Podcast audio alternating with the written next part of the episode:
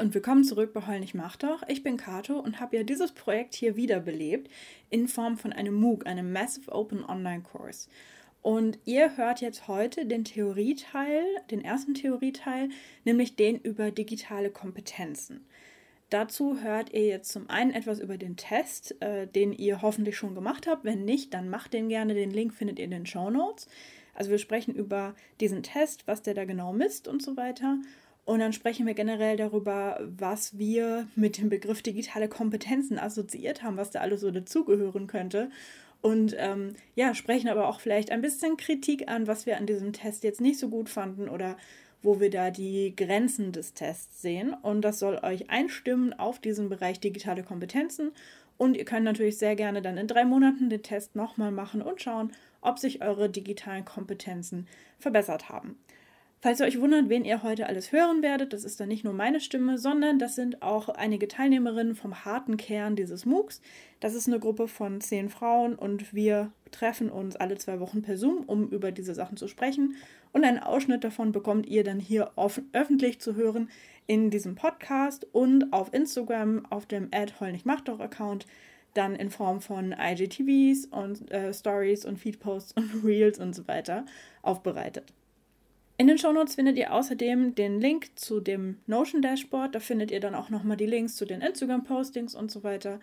Und den Link, wo ihr euch zur Wochenmail anmelden könnt. Da schicke ich euch dann einmal pro Woche ein Update, was es für neuen Content gab und an welcher Stelle im Prozess ihr jetzt ungefähr sein solltet mit eurem eigenen Projekt.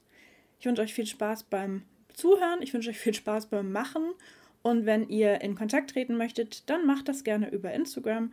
Der Account ist @heulnichtmachtdoch. Okay, starten wir mit dem Theorieblock zu den digitalen Kompetenzen. Je nachdem, äh, wie man die definiert, bestehen die ja aus verschiedenen Bereichen. Wir haben uns ja jetzt diesen Test angeguckt, den Digital Competence Selbsttest, der vier verschiedene Kategorien misst. In dem Digital Competence Wheel, was wir als Test gemacht haben, sieht das dann so aus, also Information, Communication, Production und Safety. Ich persönlich hatte das beste Testergebnis bei Communication ähm, und bei mir war auch Safety nicht so gut. Und ich weiß nicht, ob ihr das gesehen habt, aber wenn ihr auf eure Testergebnisse draufklickt, dann habt ihr die nochmal so ein bisschen detaillierter gesehen. Habt ihr das entdeckt? Oder seht ihr das jetzt hier zum ersten Mal? Okay, Tabea lächelt wissend.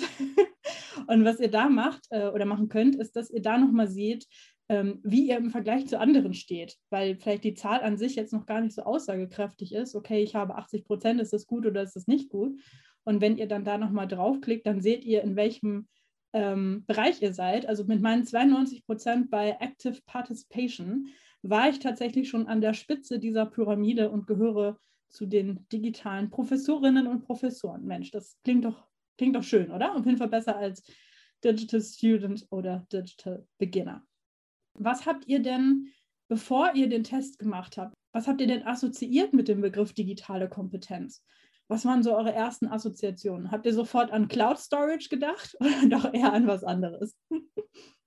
Also ich habe zuerst eigentlich so an ähm, ja, Richtung Fake News erkennen, beziehungsweise Informationsquellen ähm, ja ordentlich ähm, checken oder, oder allgemein Quellenressourcen äh, Quellenrecherche betreiben. An sowas habe ich gedacht und auch tatsächlich wirklich so an die ganzen Sicherheitsmaßnahmen. Also, dass ein Passwort nicht Passwort lauten sollte und so weiter. Mhm. Ja, ähm, hier steht auch im Chat Medienkompetenz, Hinterfragen von Quellen, also das, was du gerade schon genannt hast, und auch Umgang mit digitalen Plattformen. Hm, was ist denn hier gemeint mit Plattformen? Was wäre denn zum Beispiel so eine Plattform? Dann steht hier noch digitale Kommunikation. Ja, auch hier ist die Frage, was für eine Art von Kommunikation? Das kann ja alles Mögliche sein. Und äh, Programmieren und IT-Kompetenz wurde hier noch genannt. Ja, könnt ihr denn programmieren? Muss man programmieren können, um eine hohe digitale Kompetenz zu haben? Was denkt ihr? Also ich kann ein bisschen programmieren. Ähm, sind aber, also ich würde sagen, das hilft auf jeden Fall, auf jeden Fall bei all diesen Fragen, wie weißt du, wie das Internet funktioniert, wie das von Server zu Server springt und all solche Sachen. Dafür ist es echt hilfreich und auch wenn man ähm, irgendwie eine, eine Idee hat, ähm, die man umsetzen möchte, auch wenn man das am Ende gar nicht selber macht, finde ich es immer sehr hilfreich, äh, ungefähr grob zu wissen, wie das denn so funktioniert. Also zum Beispiel eine Webseite wie Airbnb zu bauen, ist super leicht. Ähm, also wenn man das zum Beispiel weiß, ähm, dann kann man auch, wenn, wenn, man Sachen in Auftrag gibt, sich weniger ähm, übers Ohr hauen lassen. Okay, sehr gut. Dankeschön, Christina. Da jetzt gibt es noch eine Ergänzung zu den Plattformen im Chat. So im Prinzip alle Web 2.0 Plattformen. Zu Web 2.0 kommen wir gleich auch noch. Sehr gut. Ähm, ah, und ist auf jeden Fall auch eine schöne Zwischenüberschrift für den eigenen Lebenslauf, ist eine Perspektive, äh, an die ich noch nicht gedacht habe. Ja, ähm, Tabea, was, was würdest du denn da so in deinen Lebenslauf schreiben unter der Zwischenüberschrift digitale Kompetenzen?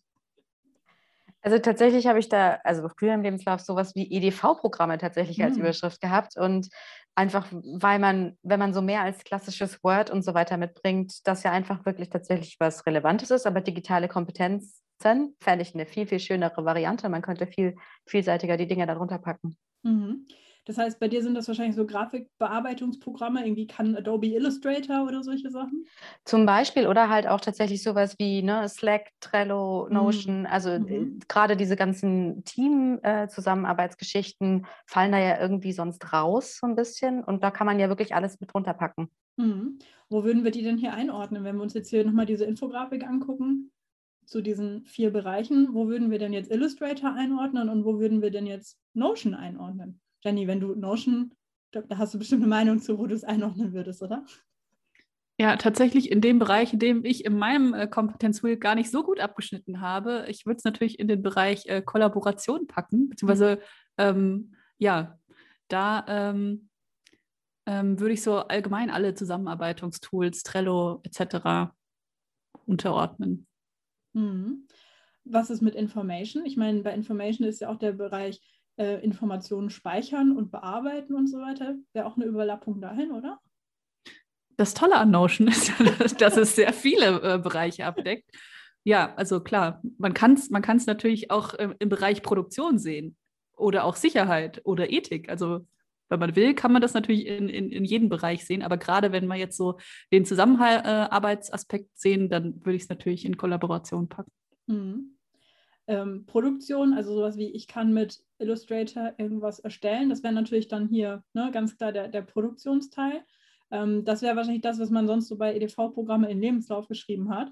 Aber die Frage ist, hättet ihr auch in Lebenslauf sowas geschrieben wie, ähm, ich habe eine kritische Haltung gegenüber der Gültigkeit und Relevanz von Daten? Oder wäre das sowas, was ihr irgendwie auf dem Schirm hättet, um euch da mit digitalen Kompetenzen selbst zu beschreiben? Sehe Kopfschütteln. Jenny, mach weiter. Ja, ich weiß nicht, ob es euch auch so gegangen ist, aber was ähm, mich in dem Fragebogen überrascht hat und wo ich vorher nicht so dran gedacht hätte, wäre so der, der, ganze Part Kommunikation. Also, dass es auch eine digitale Kompetenz ist, Informationen, Medien und plattformgerecht aufzuarbeiten. Liegt natürlich jetzt auch wahrscheinlich daran, dass das was ist, was uns wahrscheinlich oder den meisten hier in der Runde sehr leicht fällt. Aber dass das tatsächlich eine Kompetenz ist, ähm, ist irgendwo logisch, war aber mir in dem Moment gar nicht so klar und hat mich dann doch ähm, überrascht. Und genauso überrascht es mich natürlich äh, diese unfassbar sperrige Definition von kritischer Haltung gegenüber Verlässlichkeit etc. Tabea hat geschrieben, ich fand die Umfrage auf jeden Fall super spannend und umfangreich. Das würde mich jetzt interessieren. Wer von euch hatte denn den Eindruck, wow, das war ein klasse Test, habe viel über mich gelernt, super Fragendesign, spannend? Oder habt ihr vielleicht auch was zu kritisieren, dass ihr sagt, hm, nee, das ähm, fand ich irgendwie nicht so gut, hat mir keinen Spaß gemacht, das auszufüllen. Ich weiß schon, ich weiß schon, wer hier gleich meckern wird. Aber fragen wir erstmal die anderen. Also Tabea hat geschrieben, sie fand es spannend und umfangreich. Wie ging es den anderen damit? Hattet ihr Spaß daran, das auszufüllen? Oder habt ihr gedacht, boah, was, wenn das schon so scheiße anfängt hier mit so einem blöden Test, habe ich gar keinen Bock mehr auf den Rest?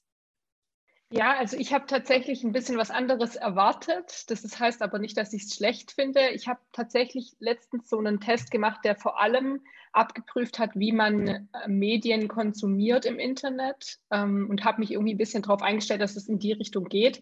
Deshalb war ich echt überrascht, dass auch so Themen wie Cloud Storage und sowas da abgefragt wurden, weil da wurde ich sehr ertappt.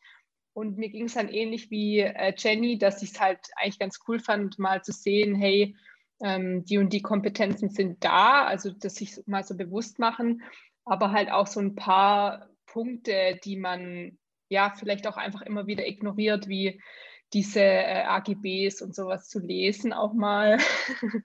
ähm, da, ja, also ich fand es sehr umfangreich und das fand ich ganz cool, dass es so eine breite Spanne hat. Mhm. Dazu hat äh, auch gerade jemand noch in den Chat geschrieben, äh, ein Reminder quasi, sich an sowas wie Safety mal wieder äh, zu erinnern, ähm, was man da entdeckt hat in dem Test. Ja. Petra, was ist deine Meinung?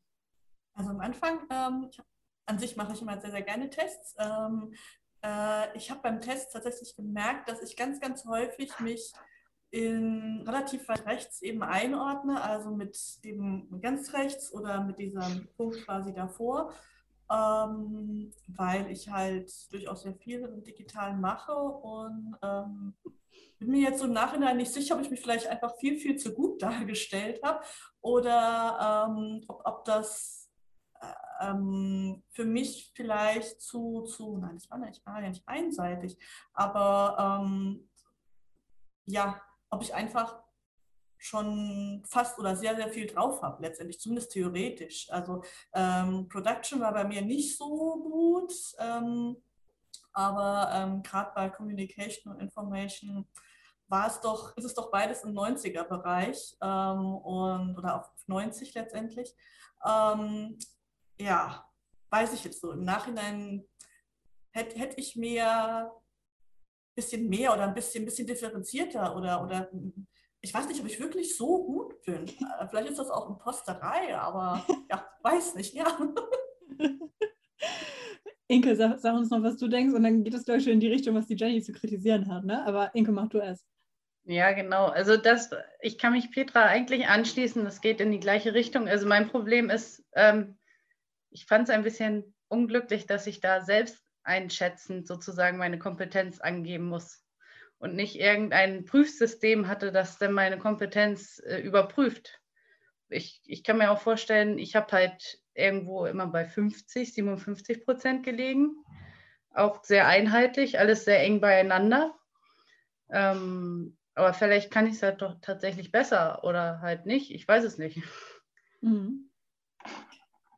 Jenny, also du hast was Witziges gesagt, als wir die Tage geredet haben. Du meintest, tja, der Test soll mir noch sagen, wie gut ich bin. Was, warum, warum ja. sagt er mich einfach nur, wie gut ich bin und dann muss ich mich selber einschätzen? Also richtig, also das, das hat mich halt so ein bisschen gestört. Also jetzt ganz platt gesagt, ich weiß, dass der Test nicht so sch schlimm war.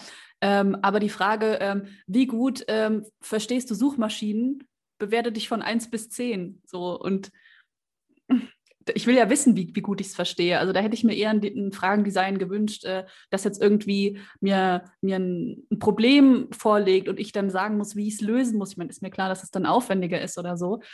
Und, ähm, und nicht einfach nur sagen, so, okay, bewerte dich selber mal von 1 bis 10, wie Inke das eben auch schon gesagt hat. Und was ich da auch so ein bisschen die Gefahr oder die Gefahr ähm, gesehen habe, ist, ähm, wenn ich in einem Thema mich schon sehr gut auskenne, dann weiß ich ja auch, was ich noch nicht weiß.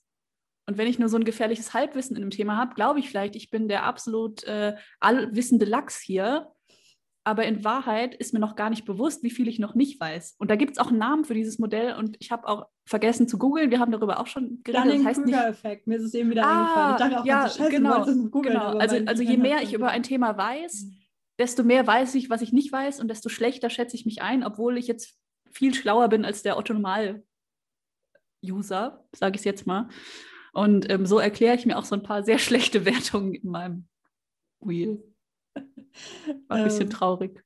Ja. Sehr gut. Christina, du hast dazu noch Input zu dem Effekt.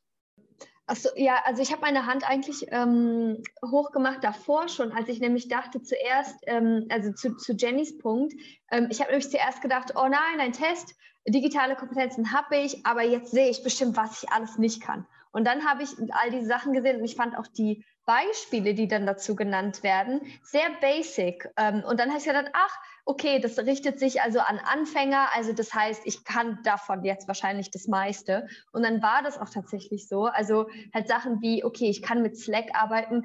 Ähm, ich persönlich sehe das schon fast gar nicht mehr als Kompetenz, weil es so normal und normalisiert ist. Und dann habe ich mich gefragt, ob sich der Test vielleicht ähm, an Menschen richtet, die entweder irgendwie vielleicht was älter sind oder halt noch sehr wenig mit solchen Sachen zu tun hatten. Äh, und dann vielleicht der Test weniger äh, im Sinne von, was kannst du, sondern ähm, äh, what rings a bell sozusagen. Ne? Also weißt du, was dieses Beispiel ist äh, oder nicht? Ähm, genau. Und dann, also diese, mit diesem Dunning-Kruger-Effekt habe ich dann auch zuerst gedacht, so erst, oh, ich kann da bestimmt jetzt gar nichts und dann, oh, ich kann ja noch ganz viel und dann wieder, ach, Storage. Äh, also ähm, ich finde das auch immer sehr witzig. Also wir sind ja auch eine Gruppe von nur Frauen jetzt. Ich habe über Corona mit meinem Freund zusammen Homeoffice gemacht und habe dann mal gesehen, wie ähm, äh, äh, weiße Männer so arbeiten und fand es auch sehr hilfreich, ähm, mal Jetzt musst du uns ein Beispiel geben, Christina.